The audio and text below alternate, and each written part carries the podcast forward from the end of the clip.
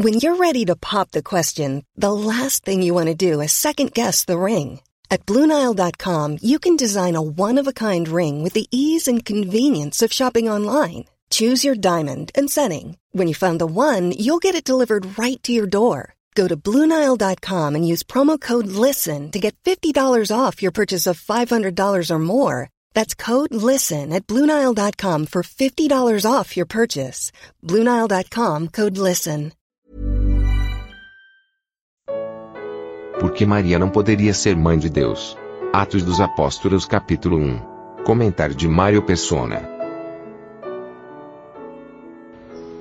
Embora a igreja só, só apareça no, no capítulo 2, esse, esse capítulo 1 de Atos tem vários elementos que, que nos falam da, da, do funcionamento da igreja, embora ainda não fosse igreja, né? Eles fazem coisas aqui que são princípios importantes para nós. Uh, um deles é a oração. Por duas vezes aqui nós vemos a oração nesse capítulo, e em todo o livro de Atos a oração vai aparecer várias vezes. Sempre que eles tinham que tomar uma decisão, eles oravam. E às vezes nós nos esquecemos da importância da oração, e ainda principalmente em assembleia, né, a gente vê uh, tanta dificuldade hoje para nós orarmos, e, e ainda mais juntos, né, a oração juntos é importante. Eles oravam aqui quando aparecem na, no cenáculo, versículo 13, e entrando no cenáculo, entrando, subiram ao cenáculo onde habitavam, ou onde permaneciam, né, seria a palavra mais correta aqui, porque eles não moravam todos no cenáculo. É? Reuniam, onde reuniam Pedro e Tiago, João e André, Filipe e Tomé, Bartolomeu e Mateus, Mateus Tiago, filho de Alfeu, Simão, o zelador, e Judas de Tiago. Todos esses perseveravam unanimemente em oração e súplicas com as mulheres e Maria, mãe de Jesus, e com seus irmãos. Eles oravam. E uma outra coisa interessante também, é um princípio também aqui, uh, eles se reuniam no cenáculo. Fisicamente, o cenáculo é o segundo ou terceiro andar de uma casa. Uh, e isso tem um princípio importante para nós também, que é a separação do nível da, das coisas desse mundo. A Assembleia deve, deve estar separada das coisas desse mundo, sem se envolver nas coisas desse mundo. Outra, outra coisa importante aqui também são as mulheres ele menciona as mulheres. Depois nós vamos aprender mais, mais adiante no funcionamento da Assembleia que as mulheres permanecem caladas nas igrejas, porque não lhes é permitido falar, como Paulo ensina em 1 Coríntios 14. Mas elas são importantes, porque elas estavam em oração junto com esses irmãos aqui, com todos. Eles estavam em, perseveravam unanimemente em orações e súplicas com as mulheres com as mulheres. Não era uma reunião de homens. Uh, outra coisa importante também, e isso tem a ver depois com o funcionamento da Assembleia, unanimemente, quando existe unanimidade, uh, existe paz e existe crescimento. Porque sempre que existe falta de, de, de entendimento, discórdia, opiniões conflitantes, perde-se mais tempo e mais energia em debater opiniões do que em orar e buscar saber qual é a vontade de Deus. E aqui eles estavam orando unanimemente. Essa, essa palavra unânimes, unanimemente, ela vai ser encontrada outras vezes também no Novo Testamento. A unanimidade nos fala da, da, de guardar a unidade do Espírito no vínculo da paz. Esse, esse versículo 14 aqui tem um, tem um, um ponto importantíssimo, principalmente nós que viemos, a maioria de nós, né?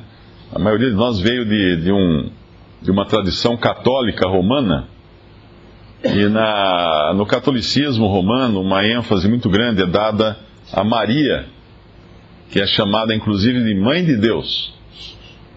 Essa vai ser a última vez que nós vamos ver o nome de Maria na Bíblia. No versículo 14. Ela não vai aparecer mais daqui para frente, embora alguns aleguem que a mulher perseguida em, em Apocalipse 12, se não me engano, uh, seja Maria, isso não tem fundamento algum, porque ali é Israel. Ali nos fala de Israel durante o tempo de tribulação. Mas aqui Maria, então, ela é vista pela última vez e ela está junto com as mulheres orando. Ninguém está orando a Maria. Maria está orando junto com os irmãos e com as irmãs a Deus. Ninguém está ali para orar a ela. Né? Estavam todos reunidos para orar a Maria. Não. Eles estavam todos orando a Deus. E ela estava junto, orando a Deus. O outro detalhe é que ela é chamada aqui de mãe de Jesus. Em nenhum lugar nas Escrituras Maria é chamada mãe de Deus, porque seria absurdo Deus eterno ter uma mãe humana. Embora o Senhor Jesus seja Deus, que se fez homem, ele não teve uma mãe humana como Deus, apenas como homem quando eh, ele foi concebido do Espírito Santo no ventre de Maria. Mas antes disso ele já existia. E se Maria é mãe de Deus, então quem é mãe? Quem é a mãe de Maria? Né? A gente podia perguntar. Alguém muito mais na hierarquia acima de Deus. Mas de jeito algum. A Maria era finita, como todo ser humano, ela teve um começo. Ela não era eterna. Uh, e Deus é eterno. E nós não podemos pensar em jamais em, em limitar a divindade à humanidade. Apesar do Senhor Jesus sendo Deus, uh, sendo em forma de Deus, não teve como usurpação ser igual a Deus, ele não deixou de ser Deus.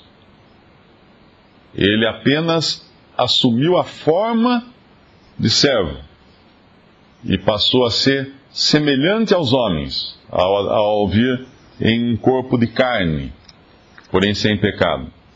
E é interessante nós vermos isso porque uh, existem muitas, muitas uh, doutrinas, né? a própria doutrina católica de Maria, Mãe de Deus, ela surgiu numa tentativa de ah, de se combater aqueles que negavam a divindade de Cristo, alguma coisa assim. Então, com, por causa de um erro, cria-se outro erro.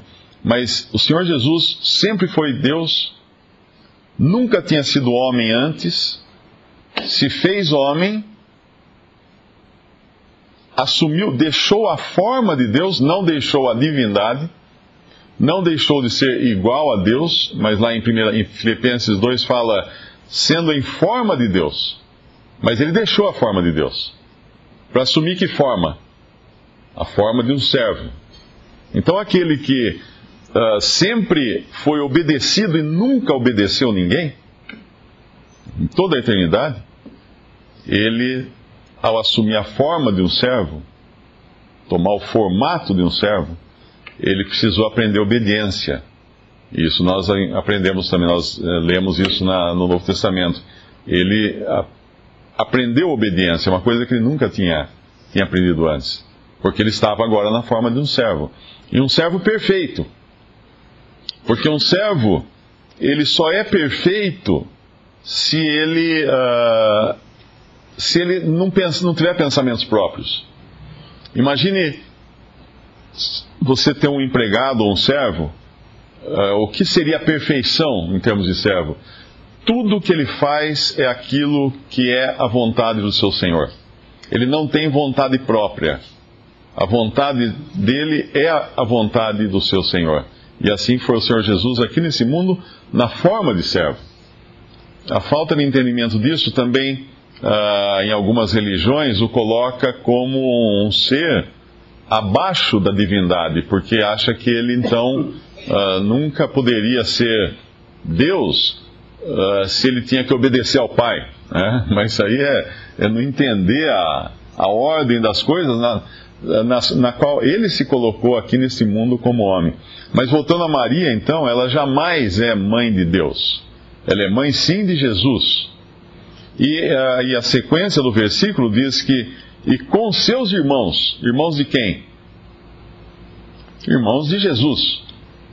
Obviamente eles eram, uh, não eram, não foram gerados pelo Espírito Santo, como foi o Senhor Jesus, mas foram gerados da, da, de Maria e de seu esposo. Então ele tinha também uh, outros irmãos, e esses irmãos são citados em outras passagens dos evangelhos, o que também contradiz a doutrina católica de Maria sempre virgem. Essa doutrina diz que Maria não, não teve uma concepção para o nascimento do Senhor Jesus, o que é correto. Ela realmente uh, era virgem quando foi concebido o Senhor no seu ventre do Espírito Santo. Mas depois disso, ela teve filhos, ela coabitou com o seu marido José normalmente, como um casal normal, e teve filhos. E a tentativa que se faz é de dizer que esses filhos não eram, esses irmãos não eram irmãos, eram primos, mas tudo isso é para tentar colocar Maria num pedestal, numa posição de alguém que é sobre-humano, alguém que está fora da natureza humana. E assim então passa-se a render graças e, e a glorificar Maria que acaba tomando em algumas ocasiões um lugar até acima do próprio Senhor Jesus na, na adoração cristã, principalmente no mundo católico. Visite respondi.com.br. Visite também 3minutos.net.